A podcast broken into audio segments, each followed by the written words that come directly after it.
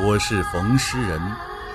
一次逢尸，竟犯下冯诗人的忌讳，从此归意缠身。原著钱九九，老黄播讲。我大口的喘着气儿，真是太险了，差点就被鬼模子给抓住了。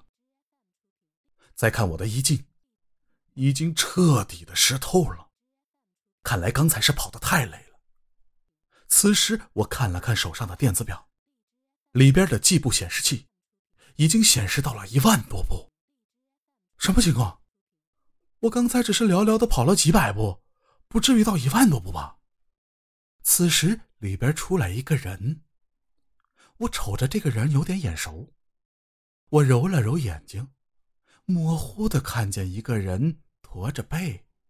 身高大概只有一米五的样子。这谁呀？医院还有这等人？这会儿我的眼睛算是看清楚了，一个声音依稀的传了过来：“还不谢谢我？要不是我救了你，今天呢，你就出不去这方圆十米了。”这声音很熟悉，来到山洼村的时候刚刚听到的声音。我再定睛一看，我操！竟然是刚才的徐老三。徐老三，你怎么在这儿啊？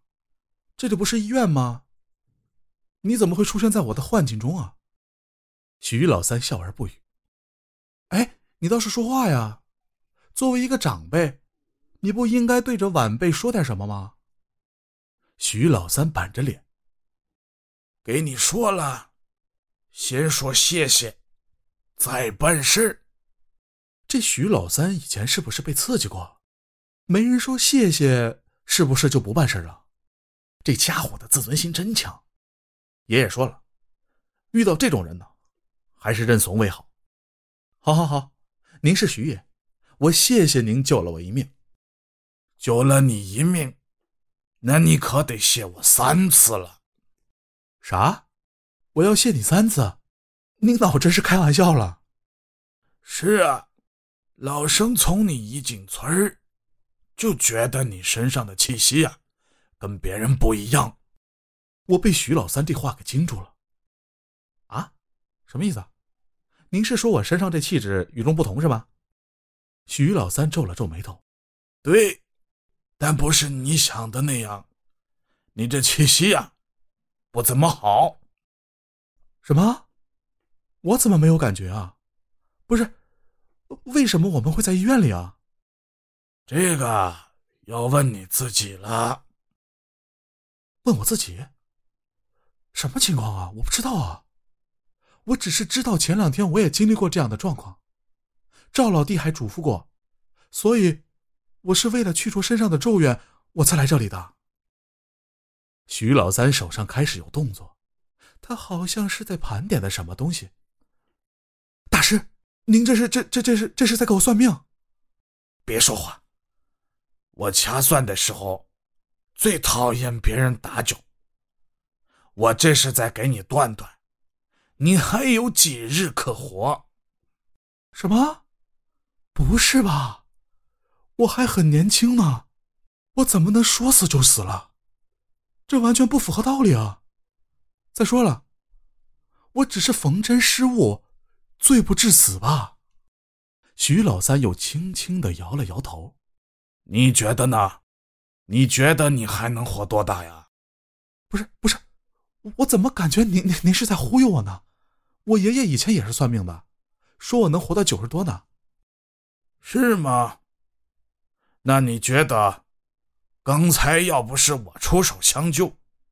你能活到什么时候呢？我仔细想了想，如果不是徐老三拉我进来，我估计啊，我现在已经被小鬼儿给吃了，就跟那个卡车司机一样。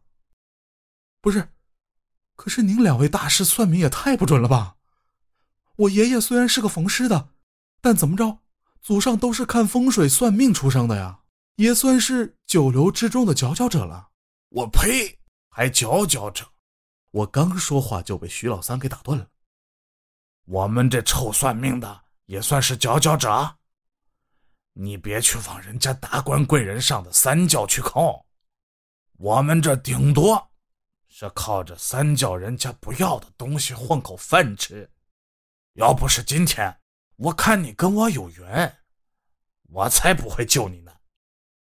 我被徐老三弄得云里雾里的，根本不知道徐老三为什么这么说。他说我身上的气息不对，有冤魂缠身，这点我自己最清楚。其他的算命跟我自身是搭不上调，但说我爷爷，我当然是不能放任他这么乱来。徐老三，你可以侮辱咱祖师爷，但是你不能说我爷爷算的不准。我们村都是我爷爷给算的，结果都应验了。小娃娃就是小娃娃，果然呢，还是没经过事儿啊。算了，既然救了你。我也不妨给你说说，我很是不服气，所以我说洗耳恭听。我倒是要看看这人到底有什么本事。你赶紧说，让我知道什么是天外有天，人外有人。首先，我给你说，你为什么会出现在你的噩梦之中？你说，知道我刚才为什么去闻你身上的味道吗？当然不知道啊！你神秘兮兮的，我怎么能猜到你的套路呢？不会是吸我的阳气吧？说完这话，那徐老三眼睛瞪得大大的，就好像我说了什么事实一样。胡说！这话呀，哪都可以说，但是在山洼村，这话可不能随便说呀。什么？真是一波未平，一波又起。只是知道这山洼村之前出过武状元，而且风水先生居多，秀才更是不少，被称为风水宝地。难道因为是风水宝地，所以不能乱说话？但是我还是定下心，听听这徐老三葫芦里卖的什么药。为什么不能乱说呀？现在可是新社会，什么话都能说，谁能管着我了？是怎么着？你小子犯了大忌！哼，你们这村的人真有意思啊，小子，你是有所不知，这村子以前是怎么样的吧？知道，我怎么不知道？你们这山洼村虽然名字不好听，但这里边竟出有头有脸的人，风水好的很。莫非我这么说，是破坏了你们的风水不成？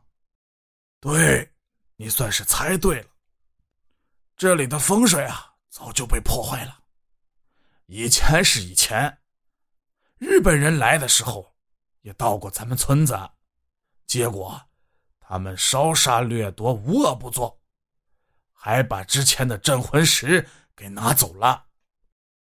所以，自从日本人到了之后，我们这儿就不能说这种不吉利的话了。什么镇魂石啊！你别搞笑了，我跟你们村的赵宣明是好朋友。他们家里可是世世代代住在这里的，这赵宣明还有我早吗？他跟你说什么你都信。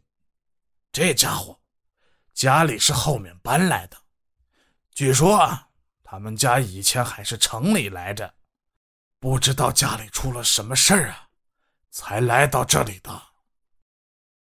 刚才您收听的是《山村缝师匠》第八集，如果喜欢。